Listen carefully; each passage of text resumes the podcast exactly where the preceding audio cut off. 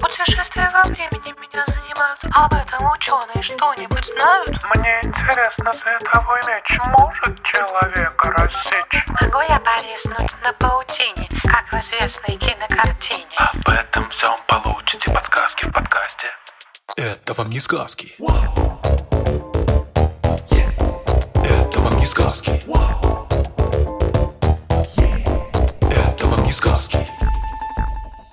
Всем привет!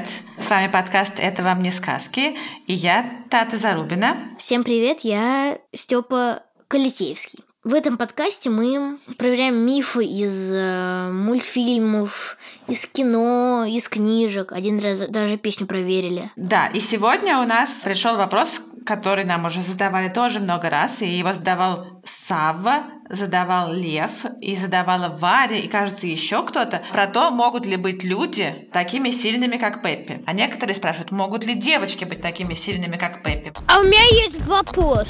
Я смотрел фильм «Пеппи. Длинный чулок». Она была очень сильная. А такое может быть, э, что люди такие сильные? Сава Типунов, 6 лет. Кстати, я как раз Пеппи в школе прохожу. Тебе нравится книжка? Невероятно! И я люблю. Что там было-то с Пеппи? Так, это долгая история, я ее перескажу вкратце. В общем, Пеппи Длинный Чулок – это девочка, которая всю свою жизнь, все свои 9 лет вроде, плавала по всяким морям вместе со своим отцом. А, Но в одной из поездок ее отца скинула волной за борт.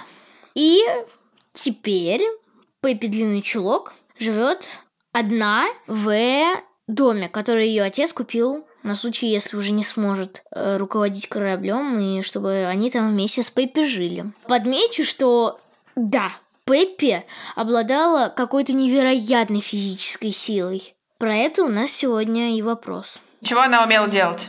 Так, попробую привести пару примеров. Допустим, однажды она ходила в цирк, и там выступал Адольф, самый сильный человек в мире.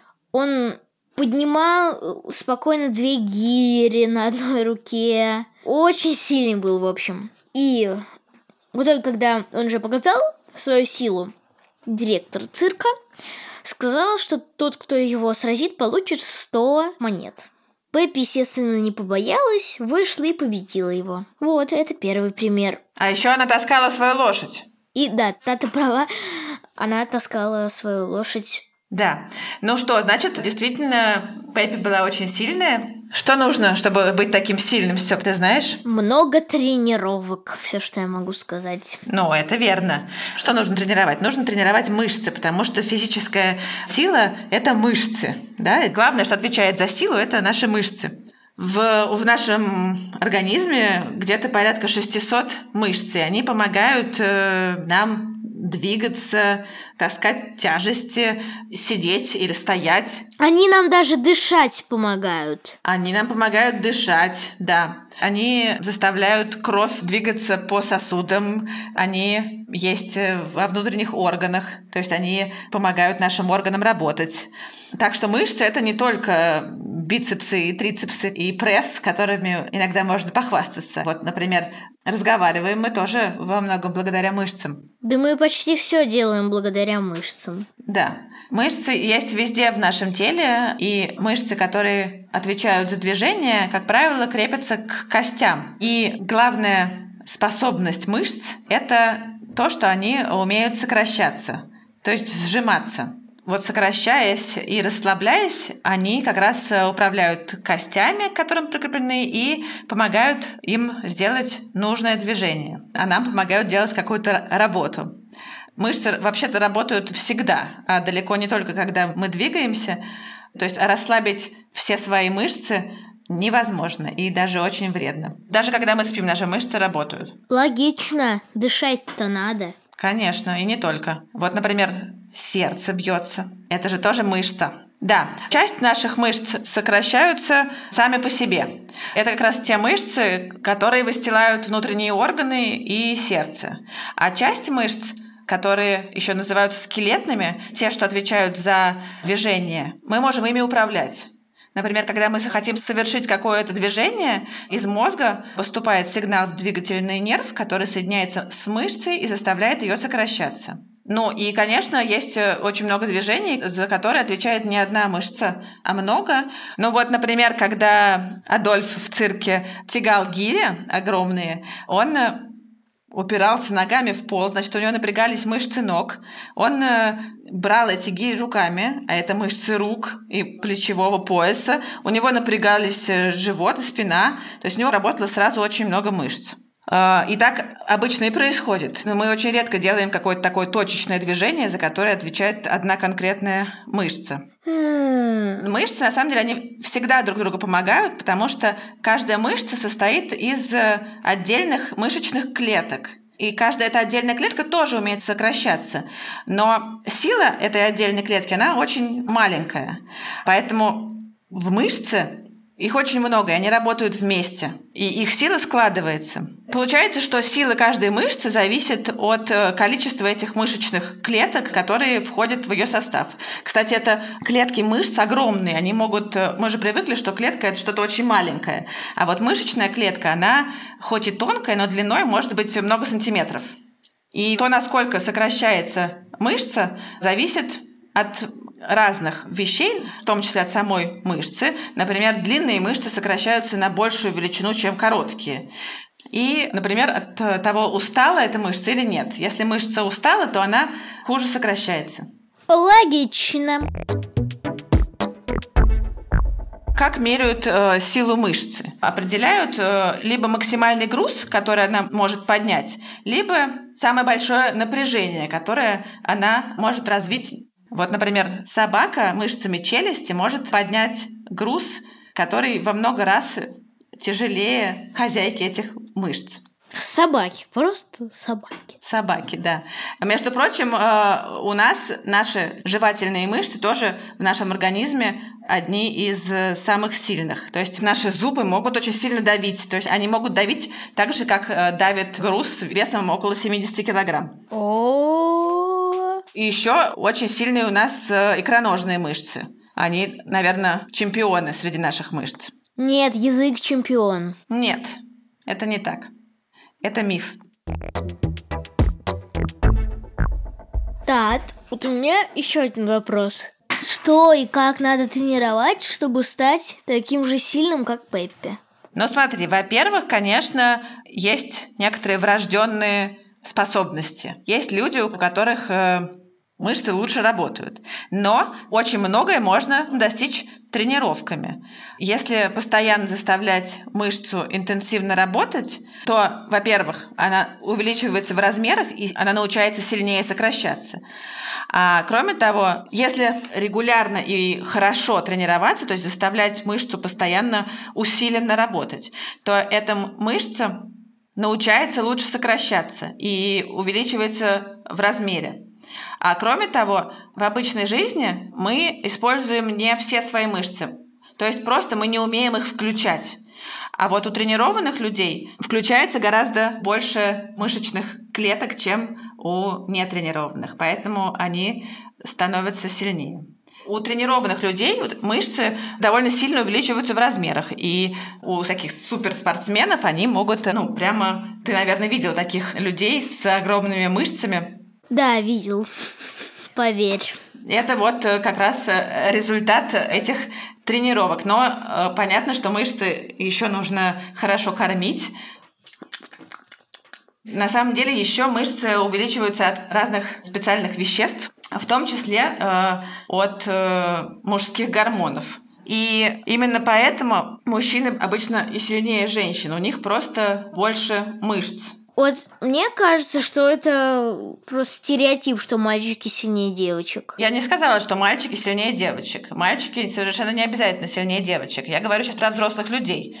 Ну и взрослые люди тоже, как бы, мужчина сильнее женщин. Я вот и не верю. Тем не менее, это так. И я не говорю, что женщина не может так натренироваться, что она, она может натренироваться и стать сильнее, чем среднестатистический мужчина.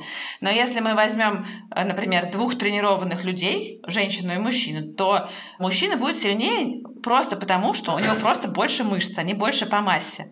И на самом деле именно поэтому мужчины и женщины в спорте обычно, особенно в атлетике, не соревнуются вместе.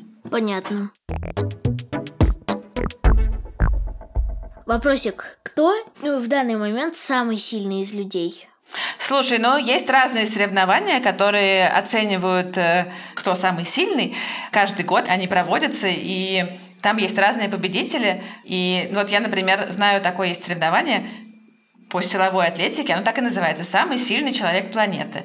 И в нем участники э, соревнуются в разных конкурсах. Иногда они просто поднимают, э, как, собственно, тот самый силач в цирке, поднимают э, гири и штанги, а иногда они делают какие-то менее обычные штуки. Например, они должны, стоя внутри автомобиля без крыши и дна, захватить его руками по бокам и пронести как можно дальше или как можно быстрее. Или они, например, должны тянуть разные тяжелые транспортные средства, например, э, грузовики, там, вагоны, автобусы, самолеты.